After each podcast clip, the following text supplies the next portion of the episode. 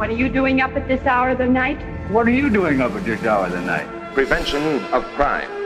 Every hour of the day and night. Movie. Break. Is the team that protects your property and you. Herzlich willkommen zum Movie Break Podcast. Heute Tag 9 von der Biennale aus Venedig. Hier ist immer noch Patrick zu später Stunde und neben mir Immer noch Jakob. Der immer- Gerade noch stehend. Ja, genau, der immer noch die Ohren steif hält. Wenn ihr euch heute wundert, warum das so leise bei uns ist, heute sind wir zum ersten Mal einfach in unserer Wohnung. Äh, ist einfach daran, dass sich das zeitlich nicht anders ergeben Wir hat. sind einmal zu Humanuhrzeit nach Hause gekommen. Das stimmt. Und das hat für euch den Vor- und auch Nachteil, dass es keine schöne Hintergrundatmosphäre gibt, äh, sondern unsere Stimmen, die jetzt mehr oder weniger klar hier hervortreten. Jakob, wie geht es dir? Ich bin müde und will schlafen und ähm, auch wenn ich dieses Festival wirklich sehr, sehr schön fand, aber ich bin sehr erleichtert, dass morgen ja mehr oder weniger der letzte Competition-Tag ist. Also es gibt noch den, den 10. und aber da schauen wir ja nicht mehr so viel. Ähm, ja, also wir sind jetzt echt auf der Zielgerade. Ähm, man kann jetzt schon so anfangen, so ein allgemeines Panorama über das Festival und vor allem über die Qualität dieses Festivals zu machen. Aber das tun wir natürlich noch nicht, denn vorbei ist es erst, wenn es vorbei ist. It ain't over till it's over. Sehr athletische Einstellung hier von dir. Wir haben noch zwei Zugänge, weil wir immer dieses Horse Race so ein bisschen im Blick behalten und können sagen, dass der französische Film von Laura, wie hieß sie nochmal? Äh, Alice Diop. Ah, Alice Diop, ja, ich bringe schon die Namen durcheinander. Alice Diop, genau, der ja, äh, ja in äh, Berlin auch die, diesen relativ gefeierten Nu gemacht hat, dass der jetzt relativ gut ankommt bei der internationalen Kritik, während Florian Zellers The Sun eigentlich durchgereicht wird, ne? Ja, das stimmt. Und äh, daran beteiligen wir uns jetzt auch. Also wir reden jetzt über The Sun Ja, und genau. man kann es schon vorwegnehmen, wir haben jetzt nicht die höchste Meinung zu diesem Film. Also wie gesagt, das ist äh, Florian Zellers neuer Film, der ja äh, mit The Father einen großen Erfolg hatte, eine Adaption seines eigenen Bühnenstücks. Genau, und ähm, äh, genau, es ist wieder eine Adaption seines Bühnenstückes und es ist Teil einer Trilogie und der dritte Teil kommt noch, so wie ich das, wenn ich mich recht entsinne. Naja, aber wenn, wenn das eine Trilogie sein soll, dann ist die sehr lose und es gibt auch verschiedene Stücke von ihm noch. Äh, The Mother gibt es, glaube ich, auch. Also, und der kommt, glaube ich, nicht, nicht als nächstes. Also, das ist jetzt nicht so, dass die alle wirklich äh, streng miteinander verwoben wären. Also, hier, dieser Son hat auch im Grunde wenig gemein mit dem Vater. Außer dass Anthony Hopkins mitspielt und das hat auch viele zu der Theorie geführt, ob sie vielleicht im selben Universum spielen. Das ist natürlich Quatsch. The Father spielte in England, The Son jetzt spielt in New York, richtig? Oder wo war das? Genau, Genau, spielt in New New York. Äh, spielt hauptsächlich. Äh, ich habe überlegt, es könnte sein, dass die Familie in, ähm, in Brooklyn lebt, aber auf jeden Fall die Bürogebäude, die wir dort sehen, die sind da in Manhattan. Jedenfalls, Es fällt mir schwer zu glauben, dass so eine Familie, die so viel Geld hat, nach Brooklyn zieht, wenn ich ehrlich bin. Aber naja, also Brooklyn, aber wir wollen jetzt nicht abgleiten, aber Brooklyn ist ja wirklich eine extrem gentrifizierte Gegend und Inzwischen, die Mieten, ja. Mieten da sind unfassbar teuer, wenn man. Äh, naja, aber darüber wollen wir jetzt nicht sprechen. Wir sprechen darüber, dass dieses Mal Hugh Jackman die Hauptrolle spielt als Peter und der hat eine. Der hat zum einen Laura Dern als Ex-Frau, zum anderen die 20 Jahre jüngere Vanessa Kirby als aktuelle Frau, hat zwei Söhne, einen mit der alten Ehefrau, ähm, der ist jetzt 17 Jahre alt, heißt Nicholas, äh, vom Newcomer Zen McGrath gespielt und ein junges Baby gerade mit der neuen Frau äh, im, ja, im, noch in der, in der Krippe.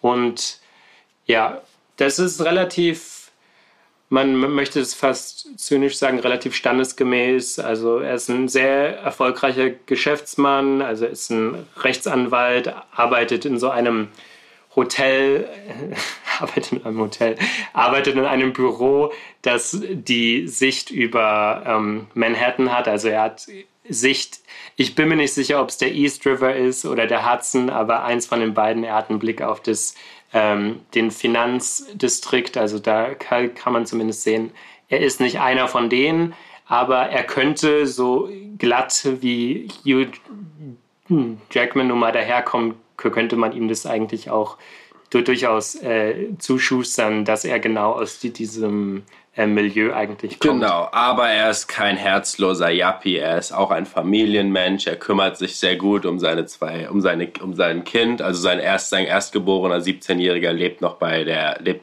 glaube ich, bei der Ex noch, bei genau. Laura Dern. Äh, und um seine, zu seiner Familie hat er ein sehr gutes Verhältnis. Er kümmert sich sehr gut um die und vertritt auch ja anständige Werte. Also er ist nicht abgehärtet vom Geschäftsleben und äh, ihm ist seinem Job entsprechend geht es ihm finanziell stabil und äh, seine wir erfahren, glaube ich, nie, was Laura Dern in dem Film arbeitet, aber auch die scheint finanziell sehr abgesichert zu sein. Also eigentlich alles super, oder? aber dem ist leider nicht ganz so, denn eines Tages steht Laura Dern bei ihm vor der Tür und sagt, dass hier unser Sohn, der Nicholas, der hat sich rausgestellt, der war jetzt seit drei Monaten nicht mehr in der Schule. Also er weigert sich zur Schule zu gehen. Ich glaube seit 30 Tagen oder seit einem Monat. Glaube, drei Monate waren es denn doch nicht. Drei Monate waren, okay, ganz so schlimm sieht es auch wieder nicht aus. Aber er war auf jeden Fall eine Zeit lang nicht in der Schule und jetzt gibt es Ärger.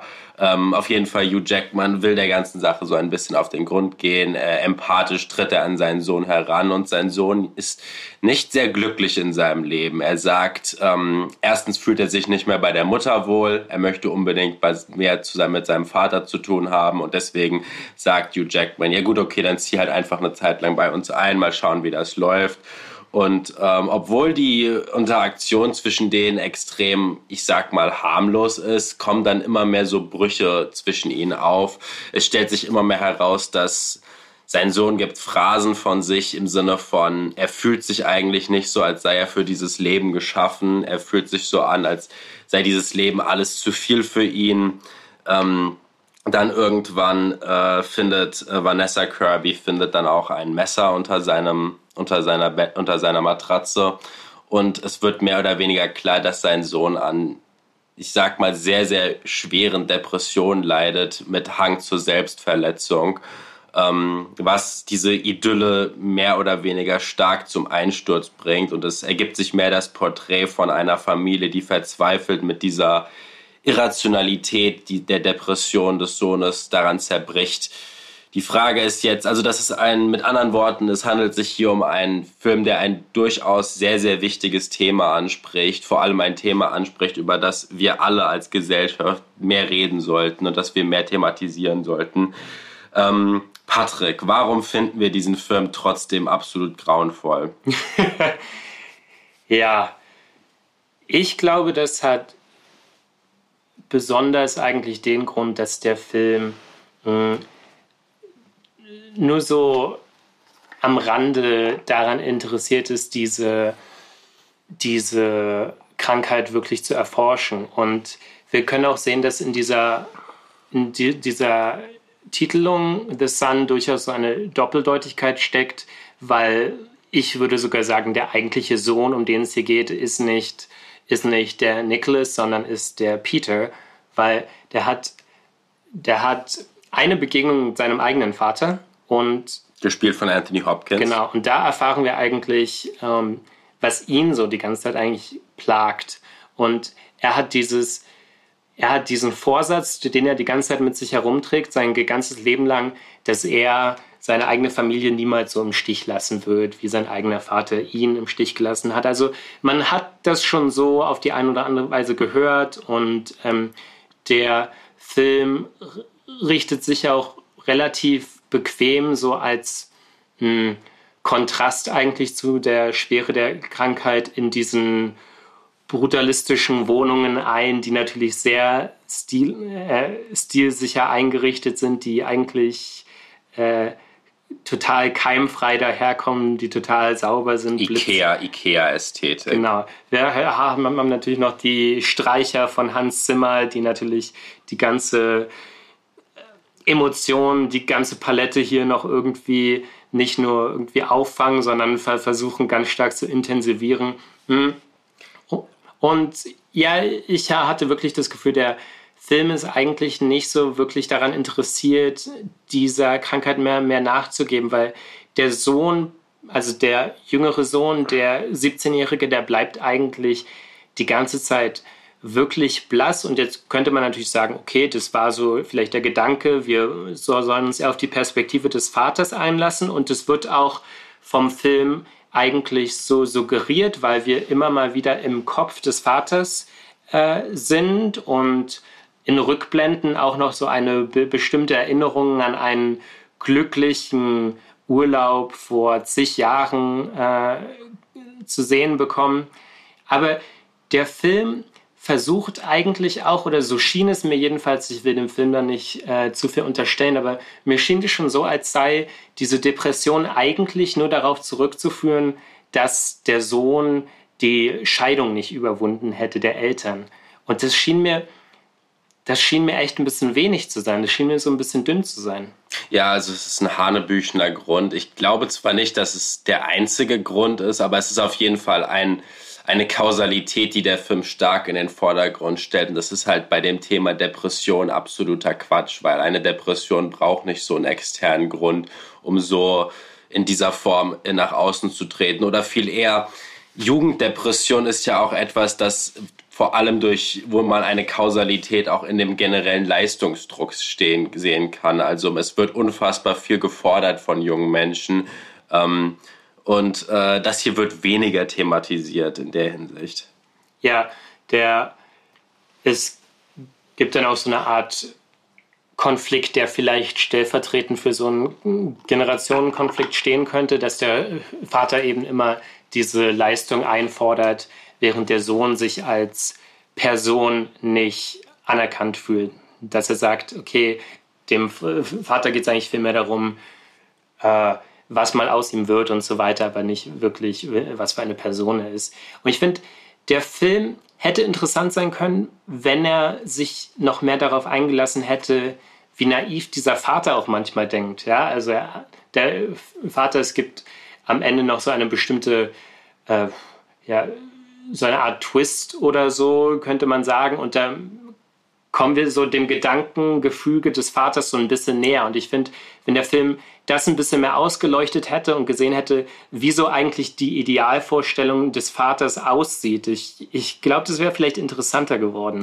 Ja, also ich glaube, wir, wir sprechen jetzt Teile an, die ganz am Ende kommen, aber wir müssen gar nicht so weit gehen. Also es fängt ja schon an mit, er kauft seinem Sohn eine schicke französische Jacke und sagt dann, ach, siehst du nicht toll damit aus? Und das sind solche wenn man, ich habe das Gefühl, leider in solchen Moment, solche Momente sollen dann wirklich rührend sein oder solche Momente sollen dann wirklich anrührend sein, aber sie sind halt komplett verzweifelt, aber es ist eigentlich eine totale Verzweiflungstat, weil natürlich wird sowas nichts ändern in der Hinsicht.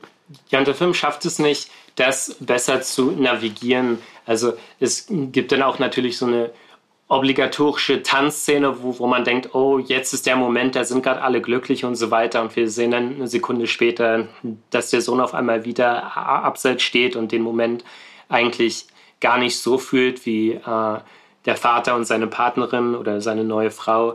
Und der Film macht sich das da einfach wirklich sehr, sehr einfach, verlässt sich wahrscheinlich viel auf seinen Soundtrack, der da äh, noch versucht, alles Mögliche rauszukitzeln.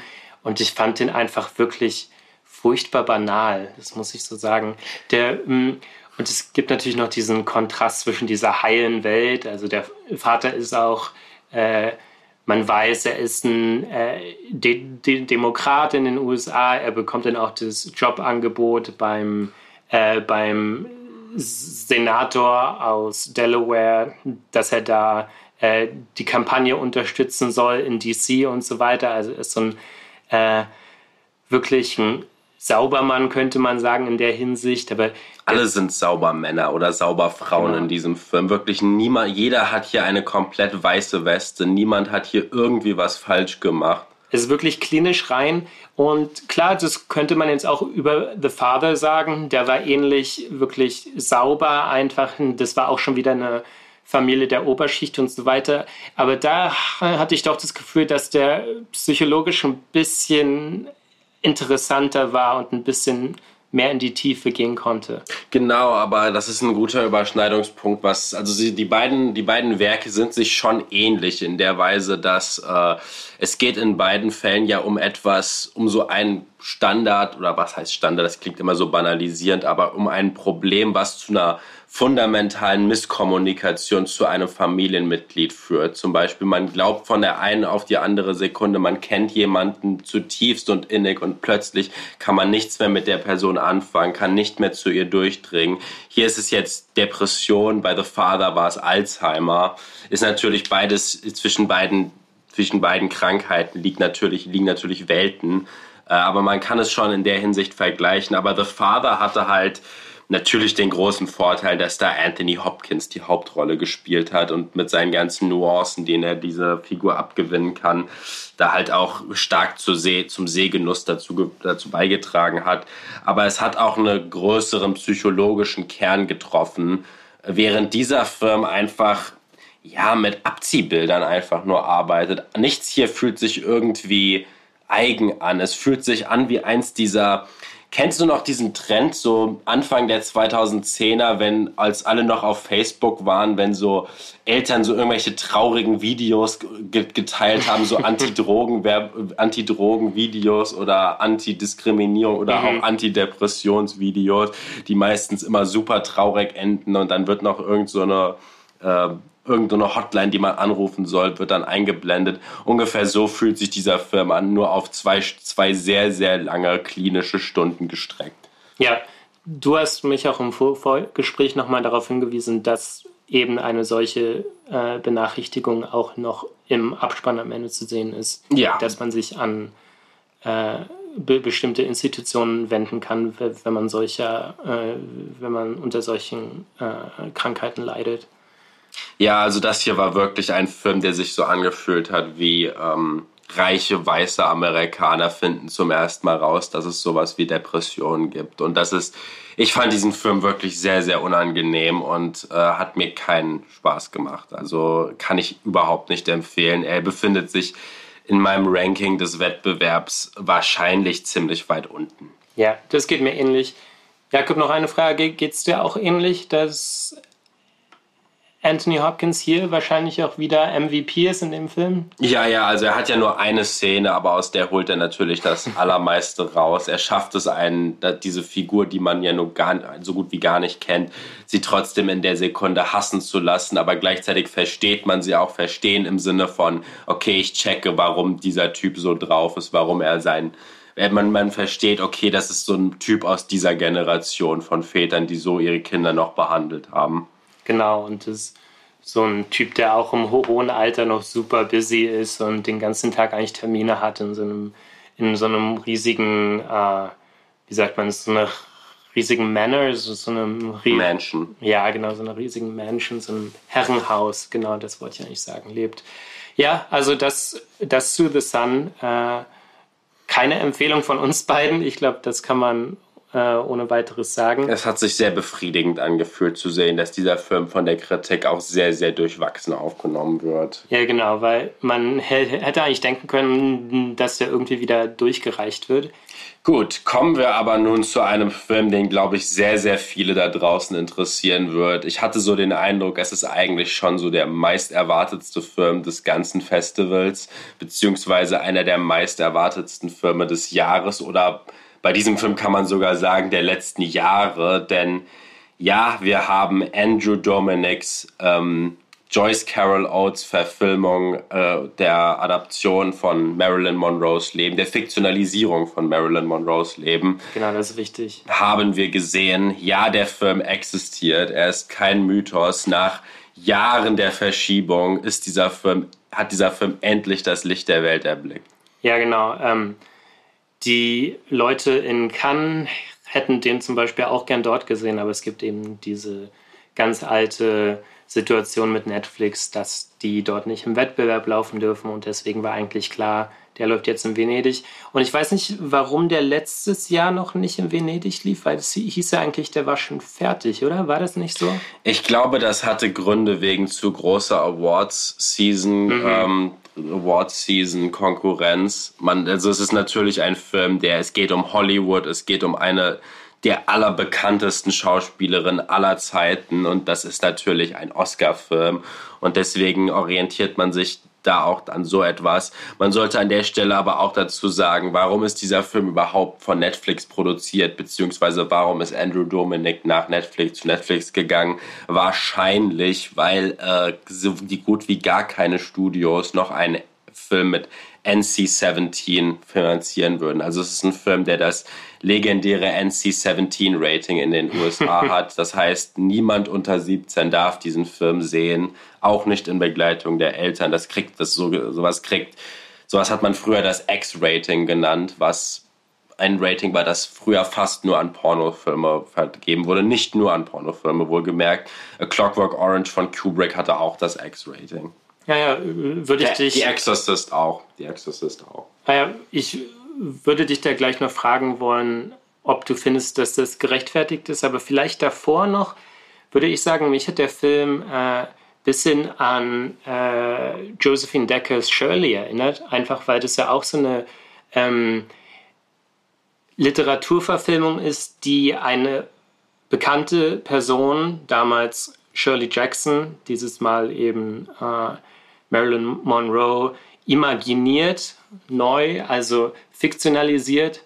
Und ähm, der Roman ist von 1999 oder 2000. Ich habe dafür verschiedene Quellen gesehen. Jedenfalls hat Dominik den 2002 zum ersten Mal gelesen und sich dann auf einmal dafür interessiert, obwohl er davor überhaupt nichts mit ihr anfangen konnte. Also er, hat die immer nur auf so eine sehr oberflächliche Weise, wie wahrscheinlich viele Leute äh, wahrgenommen.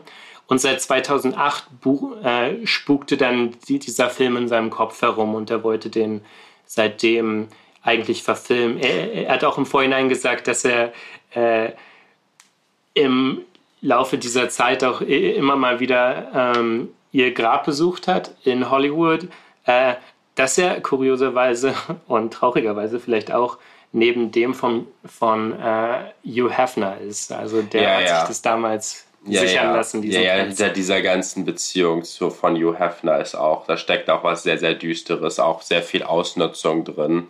Mhm. Und ähm, ist interessant, dass so also ganz kurz zu fiktionalisierten Biopic-Adaptionen. Also Shirley ist jetzt eine sehr ein sehr spezielles Beispiel. Ich würde bei sowas immer Amadeus nennen. Also mhm. der Mozart versus Salieri-Film, also wo es um eine Rivalität gab, die aber es so in der Realität nicht gab.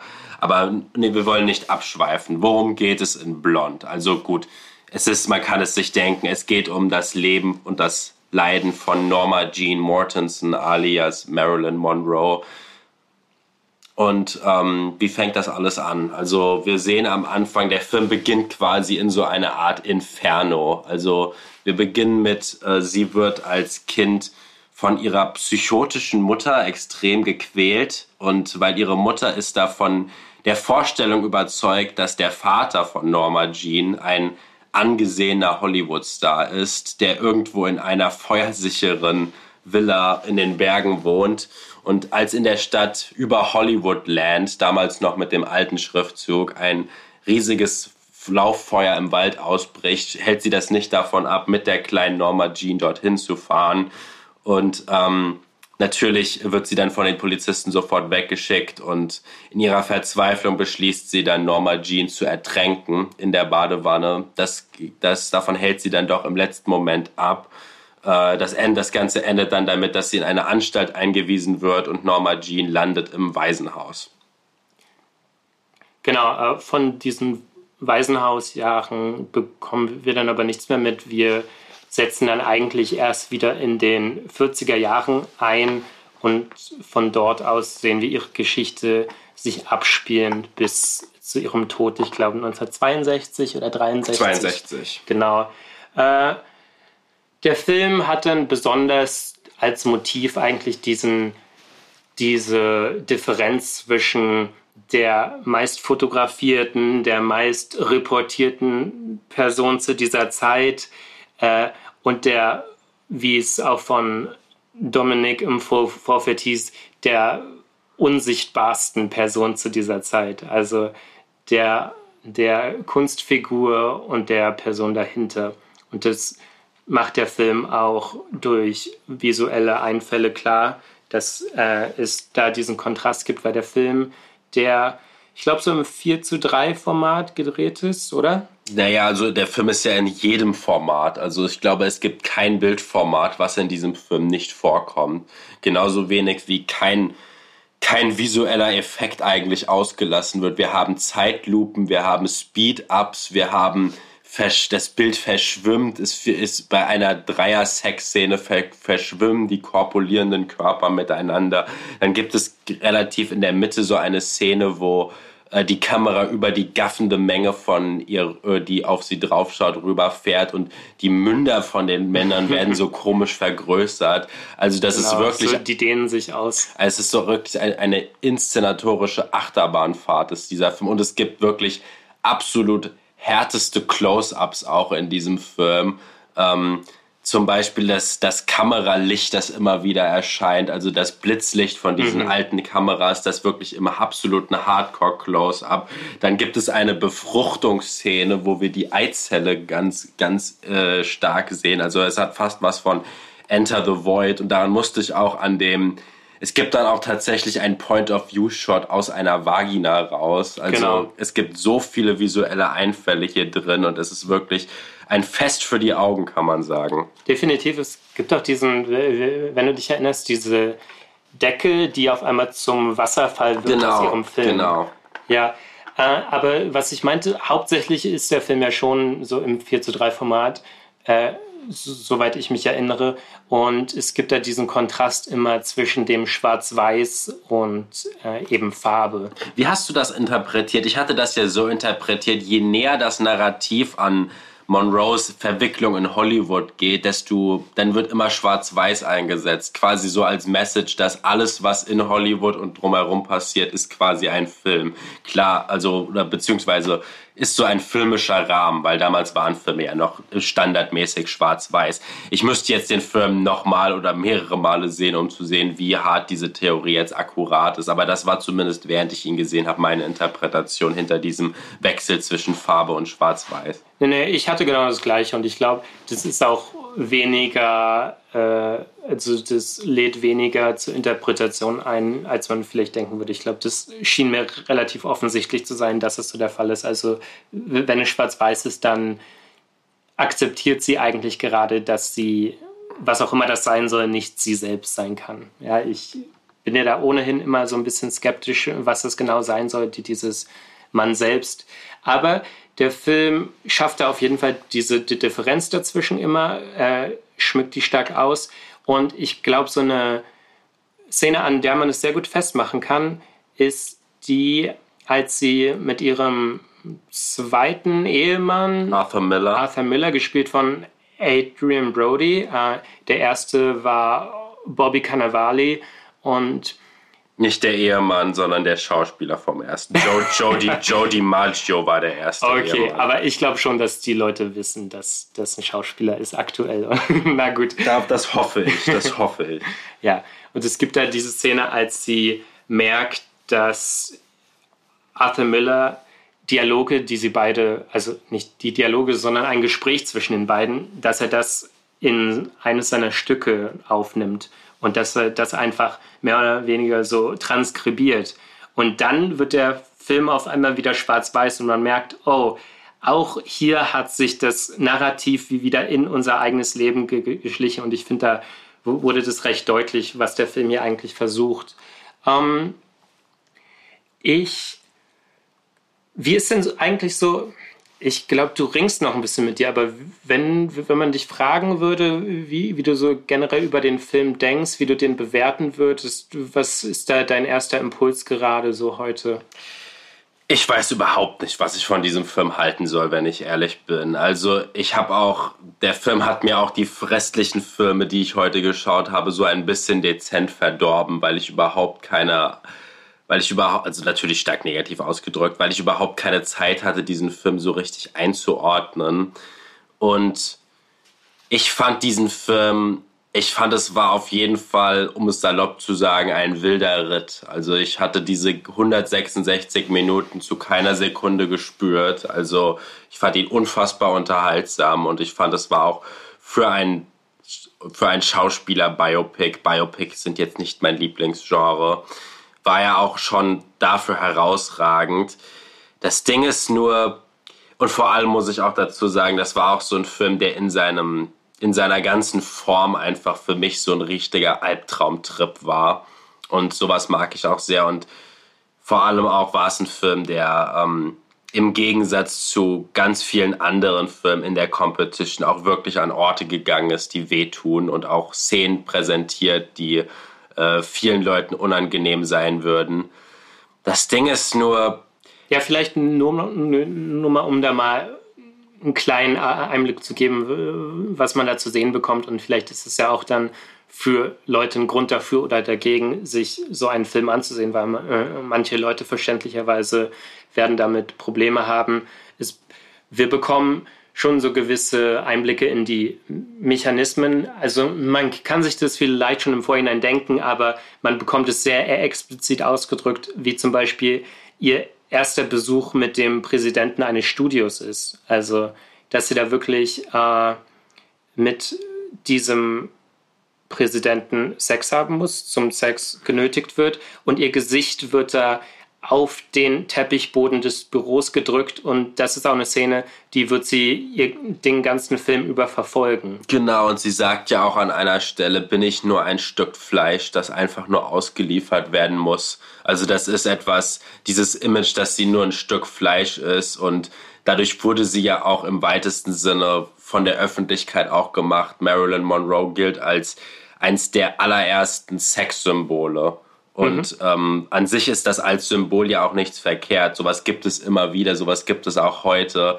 Aber die Ausschlachtung, mit der dies vonstatten gegangen ist, ist äh, be bedenklich. Und diese, diese Ausschlachtung ist auch in der Gegenwart in einen, sagen wir mal, dezent perversen Totenkult gegenüber der Figur Marilyn Monroe gewichen.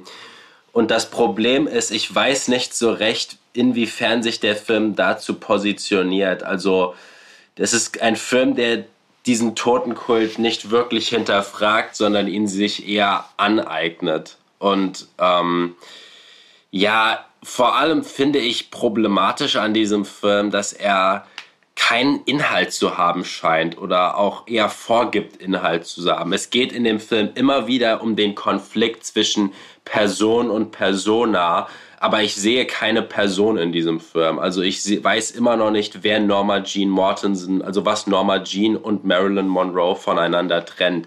Ich sehe die, ich sehe die, diese Momente dieser Töt, dieser bedrohlich unbedenklichen Überschneidung zwischen diesen beiden Figuren, aber ich lerne eine davon einfach nicht kennen und der Film beruht leider scheinbar auf dieser Idee, dass man sie davon kennt, dass man sie kennenlernt. Das tue ich leider einfach nicht.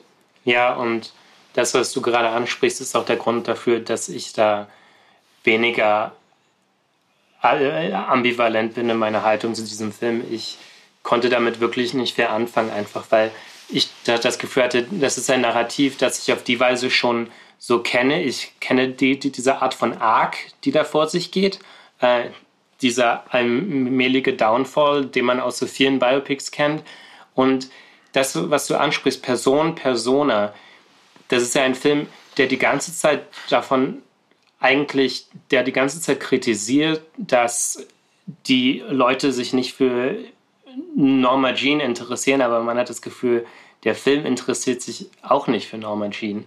Also es gibt ja so ein paar Filme, sorry, es gibt so ein paar Momente, in denen sie dann mh, hm, als relativ belesen daherkommt. Man kann das für mehr oder weniger wahrscheinlich halten. Ich, ich will mich dazu gar nicht positionieren, aber es gibt Szenen, die wirklich äh, annehmen lassen, dass sie das ein oder andere Stück gelesen hat. Also ganz früh in so einer hm, ich weiß gar nicht mehr genau, was es war. In so einer Besprechung sagt sie, dass sie die eine Figur an etwas aus Dostoevsky erinnert. Später sagt sie, dass äh, sie eigentlich in äh, den Stücken von äh, Tschechow leben möchte und dass äh, sie bringt Kritik an an der Figurenschreibung von ihrem späteren Ehemann Arthur Miller, der sich dadurch in sie auch verliebt, dass sie eben bestimmte Kritikpunkte an seiner, an seiner Schreiber hat.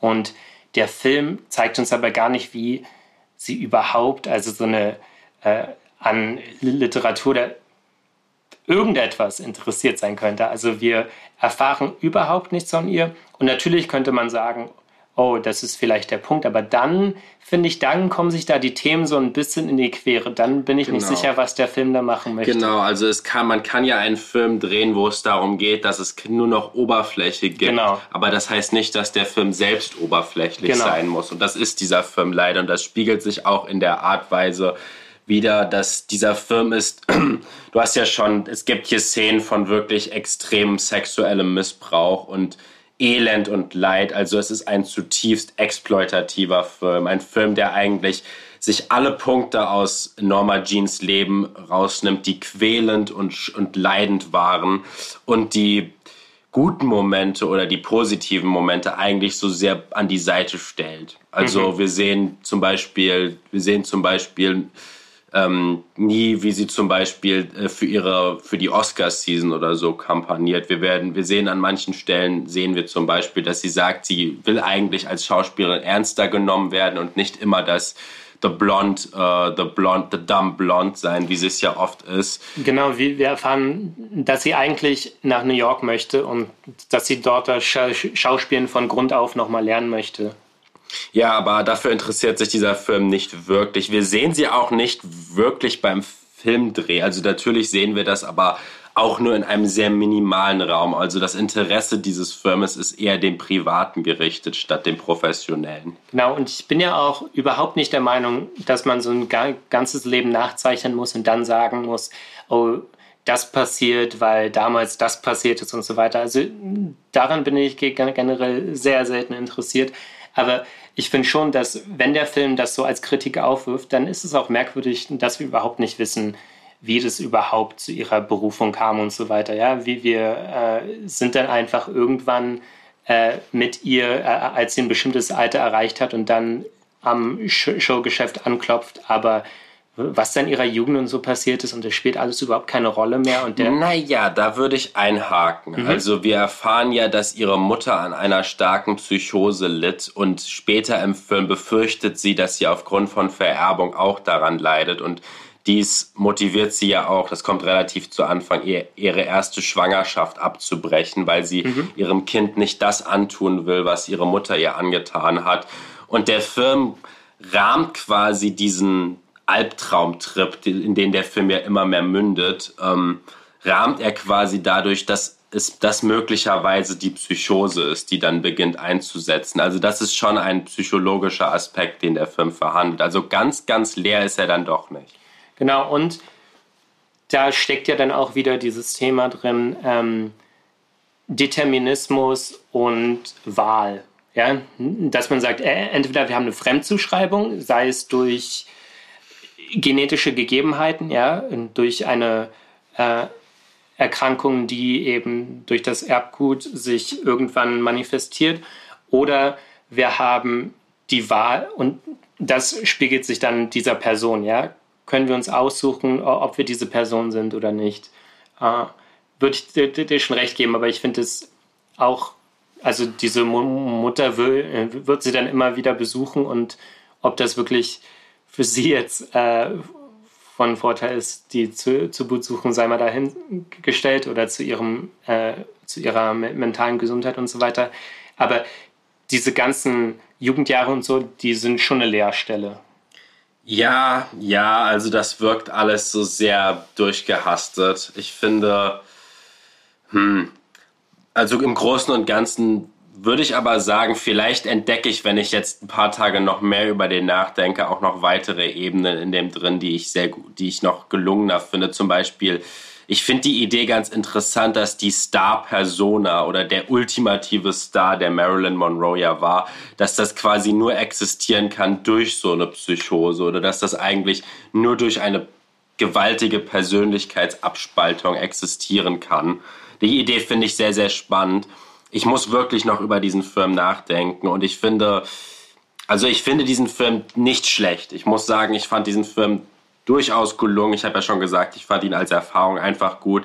Ich finde halt nicht, dass viel Inhalt drin steckt und Andrew Dominic ist ein von mir wirklich sehr geschätzter Regisseur und das ist jetzt sein erster narrativer Spielfilm seit zehn Jahren und ähm, da habe ich mir ein bisschen mehr erwartet.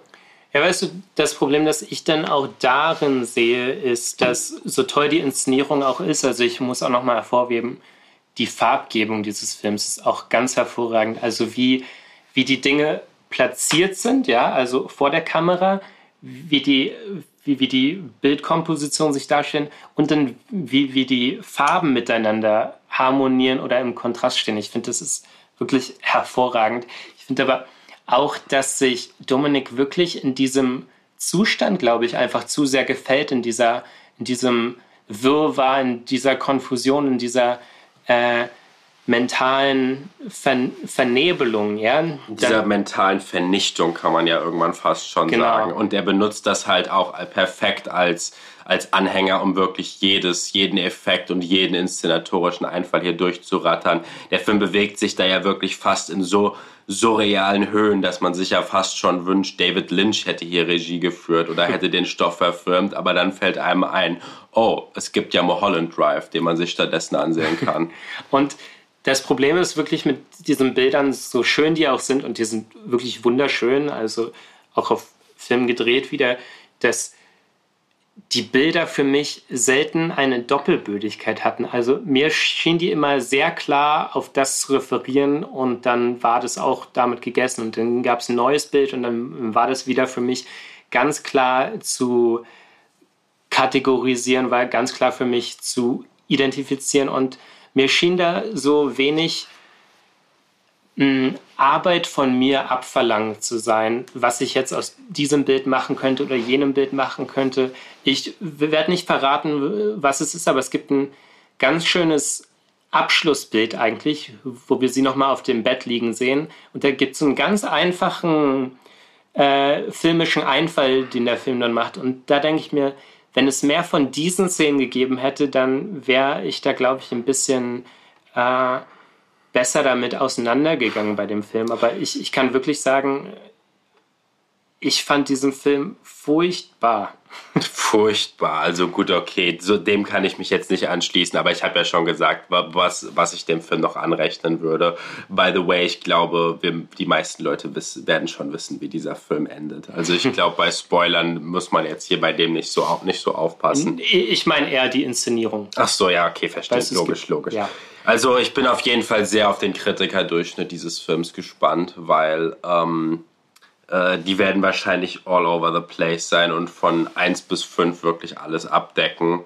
Ich äh, muss auch noch echt an dem sitzen und an dem knabbern. Ähm, ich muss auch an der Stelle mich hier, weil wir ja immer dieses Horse Race verfolgen, sagen, ich bin mir mit, ich sage nicht zu 70 oder ich sage 70, 80 Prozent, ich will nicht ganz auf 100 gehen, aber ich bin mir zu 70 bis 80 Prozent sicher, dass dieser Film den Goldenen Löwen kriegen wird. Oh wow, okay. Äh, ich kann es mir wirklich nicht vorstellen. Doch, einfach aus folgendem Grund. Aus folgendem Grund einfach. Die Jurypräsidentin ist eine Schauspielerin und in diesem Film geht es um eine Schauspielerin. Ja gut, äh, ich fände ja auch die Vorstellung ganz schön, dass der an Tar geht, weil da ja auch so eine einzelne Schauspielperformance so stark dominiert. Aber hier geht es ja thematisch um eine Schauspielerin. Es geht um die Schauspielerin überhaupt. Ja, äh, ich glaube, ich habe aus irgendeinem Grund vorher nicht erwähnt, dass der Film am 28. September dann auch auf Netflix zu sehen ist. Also bei, so lange ist es nicht mehr hin. und dass der Film von Brad Pitt auch unter anderem produziert wurde, der hier auch äh, vor Ort war. Genau, und ganz kurz, der Film hat einen wunderschönen Soundtrack komponiert von Nick Cave genau. und Warren Ellis. Genau. Ja, schön, schön noch ein paar Fakten am Ende untergebracht. Damit verabschieden wir uns heute auch, glaube ich.